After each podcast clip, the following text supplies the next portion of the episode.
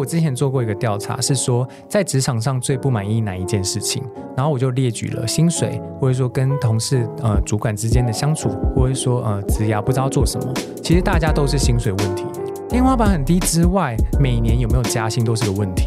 对我觉得这是比较多人的痛点。我也蛮建议，就是从节流开始。虽然说很多人都会说，你不要从节流啊，因为节流又存不到什么钱。因为你不知道自己的金流状况的时候，其实你之后如果赚再多钱，你也存不下钱。因为很多人不知道自己的钱花去哪里。因为以前的我就是这样。好我是 Grace，欢迎收听。最近工作还好吗？最近工作还好吗？是由 Between Goals 职涯服务平台所经营的节目。职场上不知道和谁说的烦恼，不知道如何面对的挑战，希望都可以在这里聊给你听。今天呢，非常开心邀请到我们的特别来宾是三十节约男子。Hello Grace，听众朋友大家好，我是三十节约男子。没错，三十节约男子就是如同这个名字上面说的，就是一个三十，然后节约就是会跟钱有关。那其实那时候我们会想要邀请。请到节约男子，对 节约男，节约男，节约男，简称节约男，来到我们这边节目分享。就是我觉得现在也很多听众朋友在面临可能三十岁这个关卡，有时候对于职涯的选择，就会想说啊，我到这个年纪了，到底我选这条路对不对呢？好不好呢？下一步该去哪里呢？这是一件事，质押方面的。然后另一方面呢，就会想说，天哪，看着我的存款数字，再继续这样子下去，我什么时候才能存到什么第一桶金啊？还是该怎么样去面对这个金钱的？焦虑感，那我觉得从杰然子的 IG 账号里面就会知道，如果在追踪他的人知道，他一开始的第一篇就是从负债开始的，对，然后到现在已经存到一一笔，就是一百多了，一百多了，所以他用一年的时间，大概十五个月左右，十五个月，然后算是还蛮快的翻转这个负债的状态，然后到一个有存款、比较有安全感的一个状态。所以今天非常开心的邀请到杰瑞男，我们就赶快来分享他的家经历，跟他怎么走过这一。段可能有点焦虑，然后怎么更快一点点的达成自己财务的目标？好，那就赶快邀请到杰瑞男来跟我们简单自我介绍一下。嗨，大家好，我是节约男子。然后我其实一开始是纯粹是兴趣，然后就想说要经营自媒体。对，所以其实一开始两年多前，我还是呃上班族，领着三十三 K 的上班族。那我是大概八七八个月前离职的。嗯，应该说出了社会开始工作之后，我都是很断断续续的在工作。嗯，这是什么意思？就是说我没有一个很稳定的工作，就是呃，应该说目标吧。嗯，其实也不清楚自己要做什么。我做过蛮多的，就是餐饮业很很好入门的，然后还有像是平面设计的助理呀，还有当过 model 啊，还有去对你很高，对去日本精品业做卖行李箱 哦。对我还有做过就是什么简单的翻译，反正就零零总总很多。哎，你很多元，对，就很多元。那我觉得其实我一直在探索，所以我其实我回来台湾就是去呃两年多前的事情。其实我不知道那时候要做什么，其实是慢慢的、慢慢的就是挖掘自己吧，就是探索自己，说到底自己喜欢什么这样子。那是直到最近我才觉得说，好，那我要全职经营自媒体看看。对，这算是我的一个工作经历，就是很不是大家那种眼中很成功的那种。我懂，因为有些人他可能在分享的时候，就是哦目标很明确，我的北极星在那里，然后我很知道我 A 点、B 点、C 点要慢慢走到那里。但是你的听起来是跳跃的，我的很跳。好，那哎，我我整理一下，就是你刚刚说你做很多不同的工作嘛，这件事比较像打工性质、兼职这种吗？有打工，然后也有算是正职的。OK，你正职做过几份？很多哎，也很多。因为我我的职涯经历就是也有待过一天，然后有待过一个月的那一种，就是在人之眼中就是非常不 OK 的。那我们先跳过几天跟几个月，就是你如果认真，这是一个稳定关系、稳定关系 定义稳定关系的工作的话，我最长大概就两年半。OK，那是哪一份？就是上一份三十三 K 那份设计，对，就是平面设计，平面设计。对，那再前一份。前一份子的话是在日本的，呃，就是精品业，嗯，也是做了快两年时间。Sales 吗？对，Sales。OK，是刚刚讲行李箱那个吗？对，嗯嗯。那其实我觉得这两份是我人生中最长的一份工作。OK OK。对，然后接下来就是可能因为我是在职经营自媒体，所以自媒体如果要算进去的话，其实也蛮久的，快三年时间。OK，所以你是在日本就开始了吗？我是回来台湾之后。OK，所以开始做设计这份工作，开始经营。对啊。OK，所以快三年。了解。好，那这中间就有好多问题想提问。第一个，我就要问你做过这么多跳跃的工作，因为其实我们也蛮多听众或者是学员也是。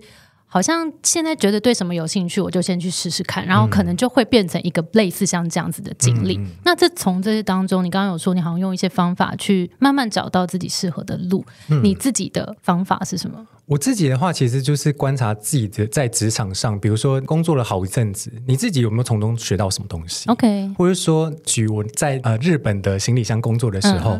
我会觉得说每天都好重复，然后好无聊，每天都在擦箱子，然后整理那些东西，感觉日复一日的生活，然后我就会从中发现说这不是我想要的生活，所以重复性不行。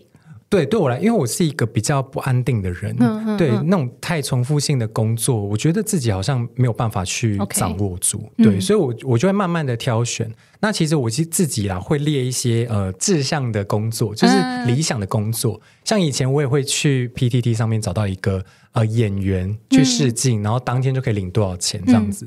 那我就觉得说这是一个蛮好玩的。那我当时就把演员放在上，那就是我的清单上。我试镜完之后，觉得天呐，完全不行 对，就觉得说。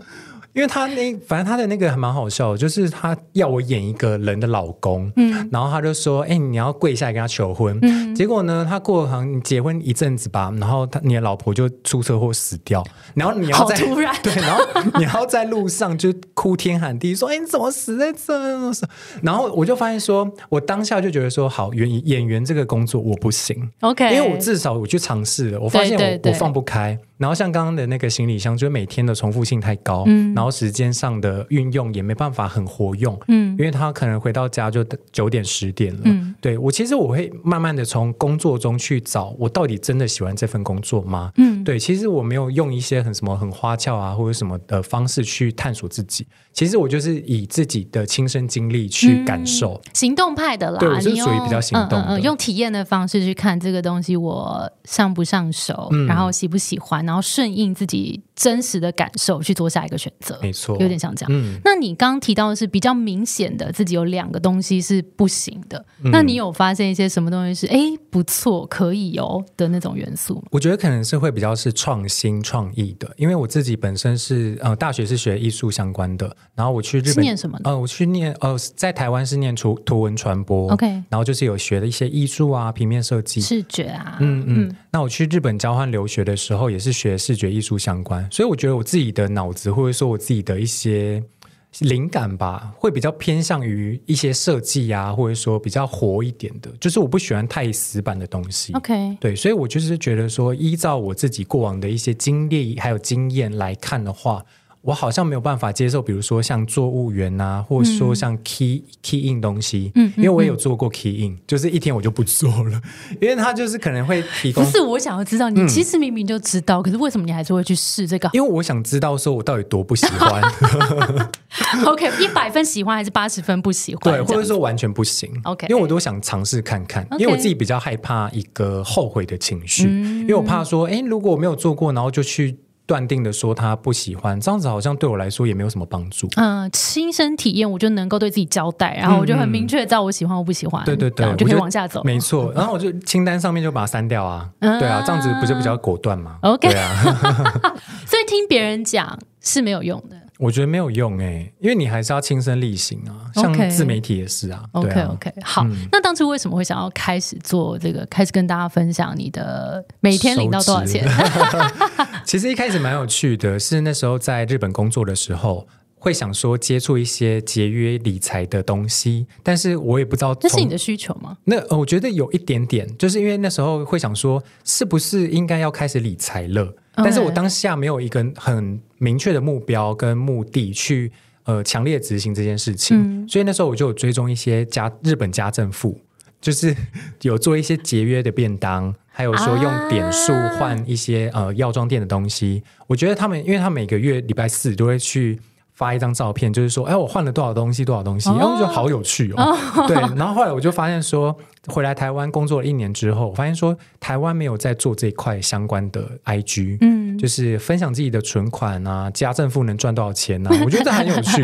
对，然后我就想说，好，我就做做看，这算是一个理财的切入点，这样子。对，结果没想到，对，就没想到就误打误撞，都是经营到现在，发现说，哎，还蛮多人喜欢这个，呃，就是看别人的领多少钱这样子。因为我觉得的确，就是看到你的账号，觉得哇，这个人也太诚实了吧！而且你分享的不是说一个区间，你是。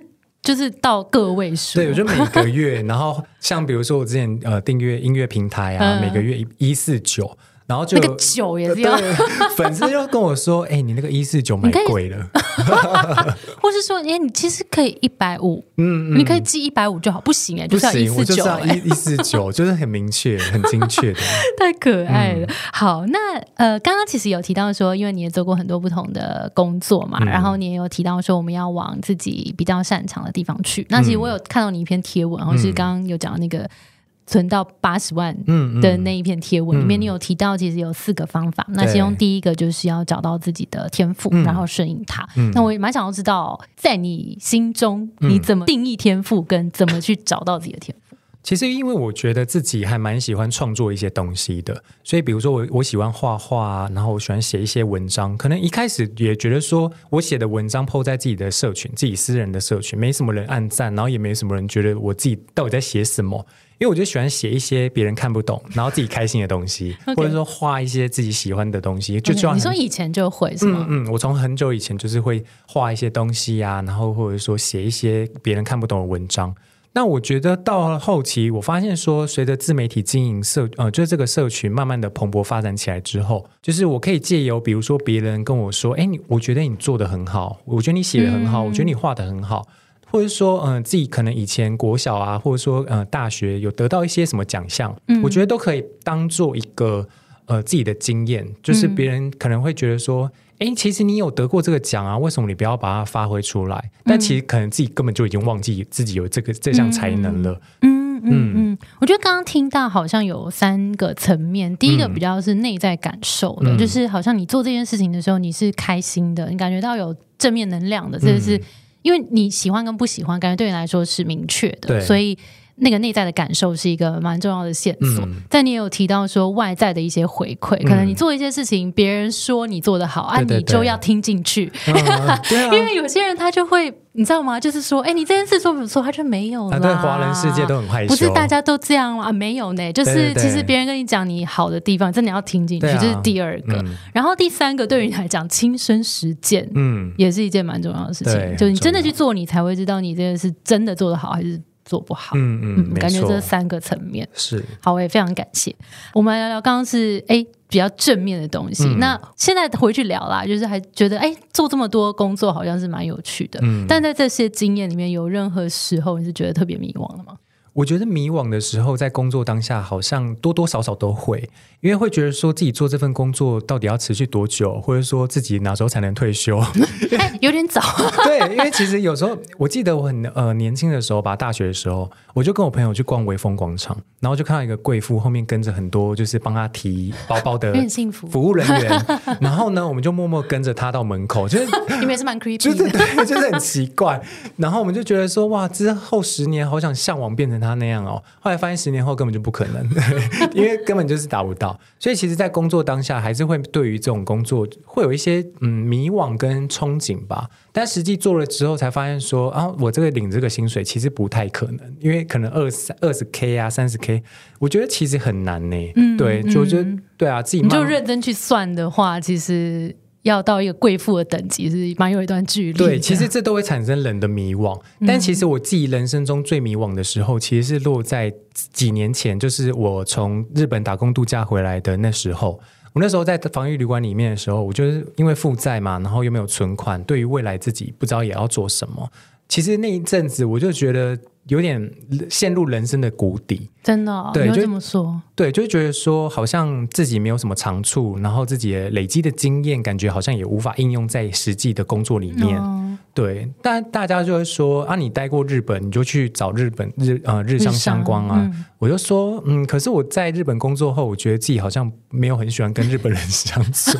为什么？为什么？因为就觉得太多妹妹尬杠啦，就很麻烦。然后我自己比较喜欢跟就是台湾人相处，就是觉得好像比较。自在，然后沟通也好也方便。然后其实很多日商进来台湾也变台商，所以我去找好像也没有什么太大意义。嗯，对啊，所以我觉得自己最迷惘的时候是反而落在二十九快三十的时候。嗯嗯嗯，刚回来的时候，刚回来的时候，岔题，就我刚好上礼拜刚去东京玩，然后我就觉得蛮能够体验。我觉得日本人真的很有趣，就是当观光客还蛮舒服的，因为大家好像那个距离感是有拉出来，让我们这种外来人会觉得很舒服。但是我就觉得，天呐，如果我要在那边。当他们那种很有礼貌对对对的人，我觉得天哪，好像很辛苦，很累。而且我觉得那里的服务业的人们，我觉得很有趣。哎，就是我我们上次反正就一群人，我们去那个有一个叫早知识的那个市集，然后我们就忘记带我们的票了。然后他们就是以台湾人可能就说啊，没关系，我们有购票证明啊，就让你进去。对对对。但就是日本没有哎，而且他们是守规矩。对，而且他们会用很 nice 的的那个态度说。不行哦，这边买票，对对，他们都会这样。然后我就觉得天哪，好好好压抑哦。就他们就是必须要按照一个步骤一个步骤这样走，就是他不能走旁门左道，不能跳过任何，不能，绝对不行。就只是与你分享我最近就是去东京的一个体悟，觉得很有趣。好，那所以后来你刚回来，就是你回来台湾，然后觉得好像那个有一点迷惘的状态，后来你是怎么走过？其实我就是慢慢找工作，然后找到一份三十三 K，就是大家知道的这份工作之后，对，然后我就想说，好，既然我找到这份工作，我就重新开始，将自己重新归零，也不不会去想过去自己做了什么，或者说过去呃有什么后悔的事，我都不去想。嗯，我就反正想说，反正三十岁嘛，那大家如果。已经有一番成就了，那我把自己就重新归零，反正每一差人生就重新开始就好。OK，反正最低也就这样子，对，也不会差到哪里去，就这样。对，就领三十三 K 啊，我我就是看之后怎么发展就对了。对啊，所以我想说，我利用运用这个三十三 K，我可以还债，我可以存下一点点钱，尽管只是一两千也好。嗯，我就打算就是重新开始整理自己的财务状况，所以我也不会去再去多想什么了。OK，所以反而就是。呃，在那个迷惘的状态，但是先让自己有一个归零的感觉，然后让自己知道说，没关系，我现在就是，如果我在谷底，嗯，我总是就是往上的。对啊，这样不是很乐观 吗？很棒哎。对啊。那我我想问一下，为什么那个时候会是从一个负债的状态出发？因为我其实以前是月光族，我没有理财的习惯，所以赚多少花多少，对，赚多少花多少，有时候不到月月底，其实月中就已经花完了。对，然后因为我当时赚的钱也很少，我也不知道说，呃，存钱到底有什么意义。OK，然后我就把那个呃还还学贷啊，然后我还有欠家人的钱，因为以前月光族没钱就跟家人借。对，然后还有像是我之前去日本打工度假，我有跟我朋友借了二十五万，嗯，反正前后零零总总加起来就五十几万这样子。对，我就慢慢还，慢慢还，所以我觉得这个是一个想要重新整理自己债务的状况。是什么让你想要重新整理？那个契机是什么？主要契机主嗯还是因为疫情哎。因为我会发发现说，如果之后可能五年啊、十年之后，再遇到疫情这样经济危机的时候，我有比如说紧急备用金可以运用吗？或者说我是否还要再继续跟家人借钱？因为我觉得借钱这种东西，就是你必须要低声下气啊，然后。但我自己觉得，可能三十几岁，我不想要再过这样的生活了。嗯，我觉得自己的脸皮吧，可能也要够厚，才能跟人家借钱。毕竟也三十几岁了，人家可能也会怀疑你说啊，你都没在存钱，到底在干嘛？对，也是要面对一些外界的一些还是要啊，对啊。OK，那那个时候呃，有了这个转变嘛，那我觉得就是想要回来我们。这一个礼拜想跟大家跟你聊的，就是关于这个三十岁的存款的焦虑。因为的确，刚刚讲到这些社会的眼光，好像就觉得三十岁你应该要有多少多少钱了吧？是不是要啊结婚啦、买房子啦、买车啊等等这些？你怎么看待这些焦虑？就是也是你的粉丝会有的焦虑吗？对，其实很多人对于呃，每次我发比如说焦虑的贴文的标题，他们就会呃。就莫名的互动率超好，然后我就想说，哎，大家是不是对于这一块非常的有感？就是可能不管是金钱、年龄，或者说跟同才之间的比较的焦虑也好，我发现这大家都是大家的共同，就是就是心病。对我觉得大家都会跟，因为毕竟现在社群很活跃嘛，然后大家会看人家说，哎，人家买了什么车，人家买了什么房，然后装潢，对，然后包包什么的，我觉得。呃，就每天这样看资讯轰炸之下，我们人都会产生一定的焦虑。那我觉得很多人的焦虑其实就是，呃，绝对是在金钱。嗯，因为不管是看 D 卡也好，或者是看 P T D 也好，哎，年收两三百的人好多。我想说，哎，这是真的吗？对，就是其实自己也会怀疑，毕竟自己也是经营社群、经营呃揭露薪资这个状况的人。我想说，我也是经营之后，我才发现说，哎，原来大家都好会赚钱哦。对，真的。然后我就不知道说这是真是假啦。所以我觉得大家焦虑可能多数都是来自于社群，嗯，或者说呃，快过年了，亲朋好友就会问你说，哎，那个现在做什么工作啊？那个发展怎么样？对，赚了多少钱？我就觉得压力好大，所以我就就很建议大家能不去那种聚会就不去。所以最好的方法就是不出席，对，就是不出席，不然问每天问那个就是很烦。对啊，所以我觉得大家的焦虑主要都是来自于外在。那我觉得自己也要好好整理，就是你可以排除掉那些声音，你不要去听，你不要去接触，你可以甚至可以退追踪那些让你觉得焦虑的，呃，让你焦虑的那一些呃账号啊，或者说一些炫耀的贴文都不要再再去看，就是好好回归自己，然后能做什么就去去做。那你想做什么就去做，嗯，对。像我经营这个账号之后，我也才发现说，哎，原来我自己。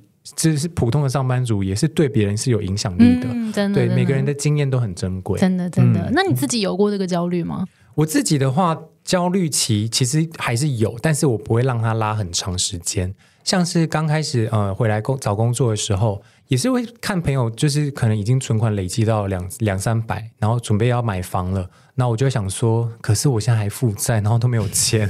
但是现在回过头来看，我觉得每一个经验，不管是短的、长的也好，其实都在我的现在自媒体经营中扮演很重要的角色。因为我觉得那些经验才能。讲出这些故事，对我觉得这些其实也大家也不要觉得说那都是浪费或什么，我觉得其实每一个都很珍贵，就很重要。那你现在回想你过去的这么多不同的经历里面，你觉得有没有哪几段是特别哦，对你现在好像蛮有帮助的？我觉得就是在日本工作的时候，哎，因为在日本工作的时候，因为呃，你跟呃异国人就是外国人相处的时候，你会感觉到说跟台湾人有一些不一样，或者说好的地方跟坏的地方。那好的地方是他们在职场上比较不会说，呃，就是很针锋相对，嗯，很明显的针锋相对，或者说直接在职场上很给你使眼色啊什么的。虽然说我觉得台湾人可能在这一块会比较直接，没有那么的婉转，但是我觉得自己是比较舒服的。但是像跟在日本人呃相处之下、工作之下，我觉得适当的忍耐对于职场是非常有帮助的。哦，嗯，你说当下可能觉得有点。不舒服的，就先不要马上。对对对，OK。我觉得虽然我那时候总结在日本的经历啊，其实我只有一个字哎，就是忍。等一下，就是我觉得你只要冷过了，什么事情都风平浪静。哦，就是不要当下就做反应，就是其实当下不做反应，或是当下不做什么事情，好像也就过了。因为以前的我比较冲，OK，然后脾气比较暴躁。OK，那我在日本经历了那段时间，对，我在日本经历了那段时间之后，我觉得很像自己去进修，就是佛修还是什么灵修，因为。对，虽然说比较是一些人际啊修养的部分。对对对，因为如果假设我对于这个点很不满意，比如说在台湾职场上很不满意的时候，以前的我可能就会很直接、很表明、很白目的直接跟他说：“哎，我觉得这个很差或什么。”但现在我可能会用另外一种角度，就是比较日本、比较婉转一点、比较讨人厌的方式 去说：“哎，我觉得这个好像有什么可以改进的地方，或者说我另外提案给你这样子，就不会说哎这个很烂。”换句话。换句话说，我觉得比较婉转一点，对于自己的职场，其实我觉得很有帮助。OK，比较是人际说话的艺术，说话艺术啊，还有一些待人处事或做事方面。OK，那你觉得如果是经验呢？嗯，你有没有哪一段是觉得，哎，这一段的工作经验，或是打工，或是任何你做过的事情，你是觉得这些经验可能有帮助到你现在，比如说创作啊、自媒体啊这些？因为我自己大学是学呃设计相关，然后美术相关，所以在我经营自媒体之后，我发现说这对我来说非常有帮助，因为我不用外包，就是我不用外包那些，而且你可能比较快做，对自己做那个平面啊，或者说呃设计排版之类的很快很多，所以其实我觉得每个工作虽然说都会有一些自己的问题，因为每间公司一定都有这些问题，但我觉得就把它当做自己的经验吸收进来，我觉得都是有帮助的。你不会料想到说，哎，我在经营理财相关的。是跟艺术有相关、设计有相关的，嗯，那我最后就把它融合起来，就是 I G 这个平台，I G 这个平台，然后成为自己的风创作风格这样子，真的也好哎。那我们来讲到，就是其实因为你也感觉花蛮多时间在跟粉丝互动的，嗯，那你有没有观察到大家共同的一些烦恼？我觉得很多人的烦恼都是在职涯发展不顺，或者说薪水不到位。嗯其实薪水不到位应该是大家都有的问题。是嗯，我觉得主要会是这两个问题，因为我之前做过一个调查，是说在职场上最不满意哪一件事情，然后我就列举了薪水，或者说跟同事呃主管之间的相处，或者说呃职涯不知道做什么，其实大家都是薪水问题耶。哦，对，主要都是那个薪水的那个行呃那个最就是长条。天花板对，就是很低 天花板很低之外，你每个月呃不是每个月啊，就是每年有没有加薪都是个问题。嗯嗯对，嗯因为现在很多人就是有一点像是被呃，应该说老板不愿意再多聘请一个员工。嗯然后呢，他们的工作量就会落在另外一个员工身上，所以比如说你要做行销、要做美编、要做剪辑影音，都在落在同一个人身上，嗯就有点像是能者多劳的人很多。嗯所以我觉得很多人的状况就是会落在上面，就是说你的薪水不到位，然后你要做要我做那么多事情，对我觉得这是比较多人的痛点呢，就是不知道该我呃下一步要怎么走，因为你你可能考量到年纪啊，或者说呃你的存款还有薪资，其实这。我觉得应该不管是台湾吧，我觉得日本啊，还应该说全世界都是同样的状况，就是都会有这种呃年轻人存不到钱、啊，日本也是吗？其实日本也是哎、嗯因为现在我自己我记得之前有个调查，就是日本人现在也不奢望要买房了，嗯反而是因为日本的人口老化，嗯、嗯然后他们的比如说他们以前乡下待的地方，反而都不想继承房子了。诶，应该说，对，因为他们继承可能要费用，然后要维护那些老屋，什么都是。是是是，所以其实现在呃，日本的老屋很多，然后都放在那边，都没有人要继承。我我今年年初去了一趟那个葡萄牙，嗯然后他们也是一样的状况。我因为我住的附近就直接那边有一大片，全部都看起来是废墟，就是那个窗户可能都破掉。然后我就问计程车司机说，嗯为什么就是葡萄牙这边有这么多的这些房子？他就说就是一样刚刚的状况，就是年轻人也没钱修理，然后就把它放着，放在比较便宜。但是这就是一个事实，就可能跟市场啊、跟世界脉动什么都有关系。但是我觉得刚刚有提到，就是如果我们想要争取一些主动的收入，也许可以开始经营自媒体，因为这个也是杰约男他。透过这边有累积另外一块的收入嘛，这其实是我们主动的一个方式。嗯，那另外一个方面，就当然我们可能也可以透过我不知道节流或是其他理财的方式。那我们来聊聊，如果假设我们现在的听众也是在领大概三万多块的这样子的薪资，嗯你会怎么建议他们去善待他们的钱财？因为我一开始其实是从节流开始的，嗯因为我不知道，呃，其实大家一开始都会跟我说你要开源呐、干嘛的？我想说开源是要干去嘛哪里开？对，去哪里开？我是要去开电车吗？还是说是去呃记呃 U Uber 之类？嗯但是我不骑车也不开车，所以这这些对我来说都很嗯天方夜谭，有点难以达成。所以一开始我一开始经营自媒体的时候，我也没有想说要把它当做自己的生财工具，我就当做兴趣，然后慢慢的累积出一些自己的作品之后，让更多人看见，我觉得才发现说这是一个机会，然后才慢慢拓展到现在有很多种的收入来源。对，那如果是像我之前可能上班族、小资族的话，我会蛮建议就是从节流开始。诶，虽然说很多人都会说你不要从节流啦，因为节流又存不到什么钱。可是它是最快最实际的，对，最快最实际的，因为你不知道自己的金流状况的时候，其实你之后如果赚再多钱，你也存不下钱。因为我就会比较建议啊，有点像是一个习惯。对，因为它嗯毕竟是一个习惯，所以即使我现在可能赚到了每年有一一两百万的收入了，但是其实我的生活水准还是停留在三十三 K 的阶段，所以这样子才能让我就是存下钱更多，嗯对，嗯然后运用那些钱去买一些资产啊，然后 ETF 啊、股票之类的，嗯慢慢的让它钱变多。所以一开始从节流开始是有助于你的理解自己的金流状况，嗯。因为很多人不知道自己的钱花去哪里，嗯。因为以前的我就是这样。嗯。对，所以我会有点嗯，以过来人的身份分享，就是我觉得从记账吧，从记账开始，然后我也不不觉得说，因为我很讨厌记账，我自己虽然说是一个理财 的，account 的的账号，人，对，但是我很就不觉得记账是一个需要很长期间去做的事情，所以一开始我也只记了三个月，嗯。理解了自己的金流状况，然后每个月花了多少钱，然后可以做哪些预算的分配之后，每个月的其实那个区间就在那边了。嗯嗯，那慢慢的存下钱，存下钱之后，你就会觉得说，哎，原来小钱也是可以慢慢累积成大钱的。对，因为其实我跟大家一呃三十岁一桶金的呃概念不一样，是我一桶金是设定为十万块。OK，嗯，我觉得先把一些呃，比如说你大压力也目标没那么大，对不对？对压力不不那不那么大，然后你达成有成就感，嗯然后你也可以比较短时间的获得一些小成就。嗯，所以我一开始我就是把那个一百万划分，比如说十万块是十我桶金，对十桶金，然后十万块是我的初期，五十万是中期，一百万是末、啊呃末期，就是中期。终极目标。对对对，所以我觉得从节流开始吧，是一个可行、最可行的方式。嗯，对啊，你就不要买买名牌包啊，然后不要人家买什么就买什么。对啊，所以 iPhone 双十一的时候也不要打开你的 social media。对人家买什么，然后你就跟着买，这个不行。OK，、嗯那因为我们讲到节流，有时候我们就会想到说啊，好像要去控制自己，呃，不能去买一些好东西啊，嗯这个会不会有一种好像亏待自己的感觉？你自己有有这个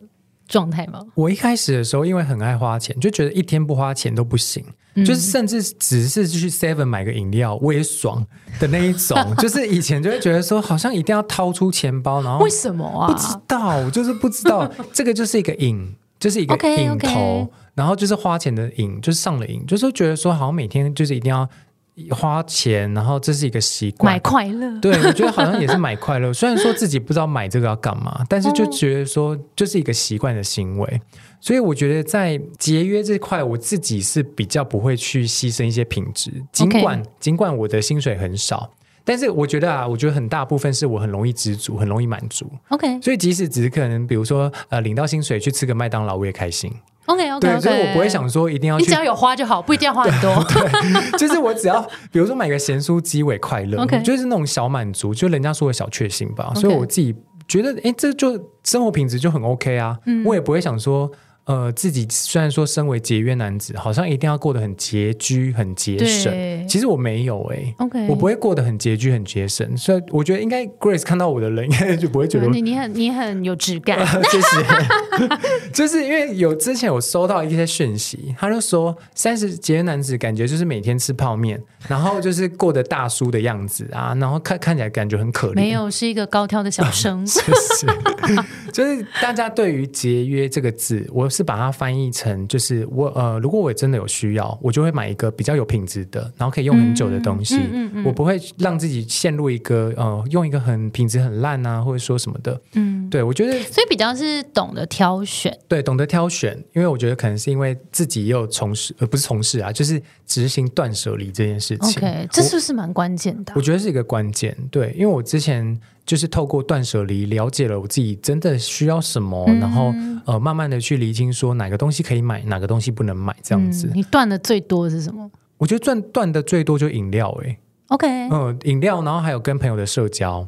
因为那时候疫情爆发嘛，然后也很有借口说，哎，我现在不能出去，因为疫情好严重。嗯 哎、其实像在在台北，就是比如说是跟朋友出去呃哎吃饭一杯，酒四百块，对，或者说你去续团唱个歌、不喝个酒，上千呢。嗯，上千块就飞了。但你只有三十三 K，你要怎么运用？当然就是把这些断舍离掉。嗯，对，然后还有饮料钱啊，就是我之前每天喝咖啡，就是那种呃咖啡啊、手摇饮料加起来一一天我大概三杯吧，可能也花一两百块。那一个月是不是就五六千了？嗯，对，其实累积起来很很惊人，嗯基本上就可以快要付掉那个外面房租跟八真的，对啊八九千那种的。我觉得、嗯对我自己啦，如果在生活品质上的话，我比较不会去牺牲，对牺牲，因为我觉得人就是要过生活啊，你不要把自己过得太可怜。对，这样我觉得这样就失去了生活的意义了。嗯嗯嗯，真的好。那所以我刚刚记了几个重点，就是如果呃我们可能就是在三万多块这个区间的的听众朋友，可以借由第一个好像是记账，对，然后对你来说，好像三个月就可以大概看出一个端倪一个端倪。对，就是你把最大笔的钱可能花在哪里，嗯然后哪一边可能稍微可以做断舍离。然后第二个就是断舍离，对对不对？就是观察完之后，哪一大哪一块是好像他没有做也没有关系，嗯但是我觉得同时也要关注哪些东西让你快乐。嗯嗯，然后哪些东西是你值得的消费？对我之前好像也看哪一个，我忘记是 Netflix 哪一个影集还是什么，他其实就在讲说，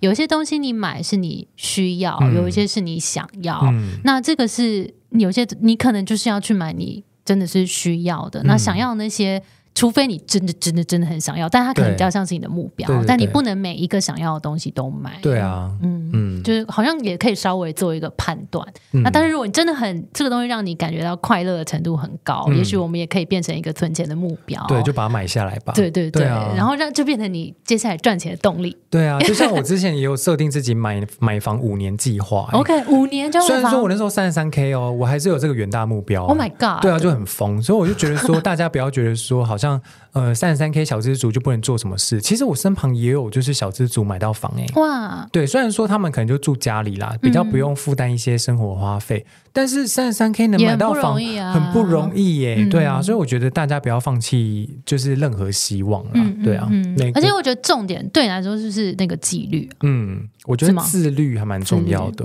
对，就是每像我呃，比如说之前更新贴文啊，我就会要求自己真的一周两到三更，嗯。或者说每天发现动，或者想一些素材，然后分享给大家。嗯或者说我自己在记账，真的做了三个月，嗯我了解了自己的金流状况，然后之后可以自己为自己设立预算。我觉得这一些记录都是帮助你自己理清自己需要什么，嗯然后你可以以更有规划的去筹备下一个你自己的人生目标。嗯嗯嗯，好诶，那你有没有自己很喜欢或者很认同的 quote 可以分享给听众我？自己之前一开始在经营 IG 的时候，我有立自己，我有为自己写了一个座右铭，哎，就是因为低薪所以更要存钱。哦，我觉得这是一个我给自己的一个警告，因为我觉得因为低薪所以更要存钱这件事情是必须大家都要放在心上的，嗯因为现在低薪的状况非常的普遍。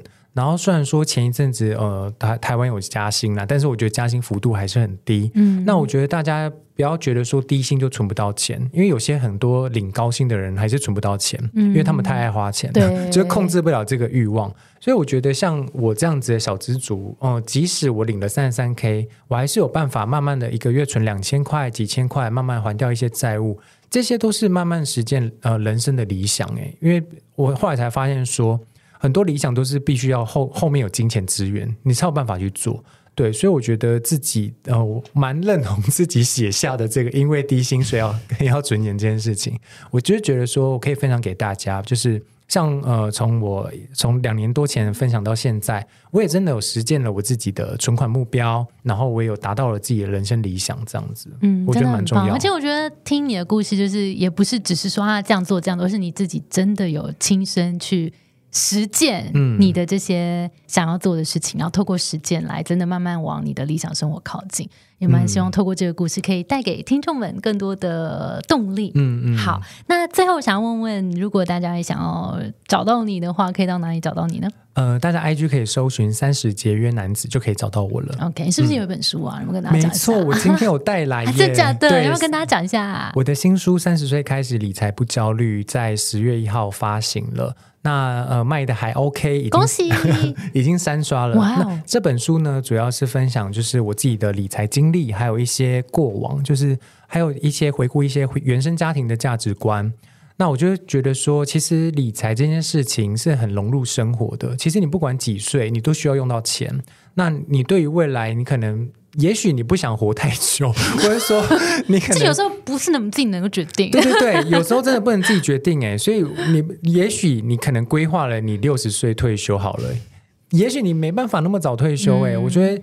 你你能现在开始意识到呃用钱的这个观念的时候，就要提早意识到。当然不是说你现在可能有些人会想说二十几岁要开始存钱这件事情，我觉得还我没有很建议耶。我觉得反而要去多去，比如说出国看看也好。啊对，我觉得这对大家会比较有一些人生的历练投资帮助。自己，对，投资自己很重要。那我这本书呢，其实就主要分享说，呃，我即使我现在三十岁才开始理财，其实也不用大感到很焦虑，因为像我，虽然说我不知道自己是不是一个呃很好的范例啦，因为我毕竟我还有经营自媒体啊，我还有一些开源的方式，但我觉得很多机会都是要自己把握的。如果你看到了某个机会，然后有人成功了，你可以当做借鉴，你不一定要呃仿照他的模式，但是我觉得它是一个机会，你就可以实际的去做做看。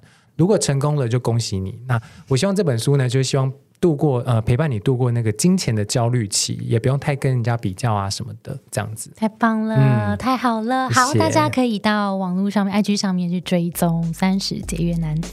好，那我们今天的节目就到这边，非常感谢精彩的分享。谢我们是 Between Girls 的节目，最近工作还好吗？我们相信职场不是一个人的战斗，一群人一起前进，绝对会比一个人走得更踏实安心。如果你也喜欢我们的内容的话，欢迎留言给我们你的感想，让我们为你制作更棒的内容，也欢迎分享给你身面的朋友，以及追踪我们的 IG 和社团。那我们就下周见喽，拜拜，拜拜。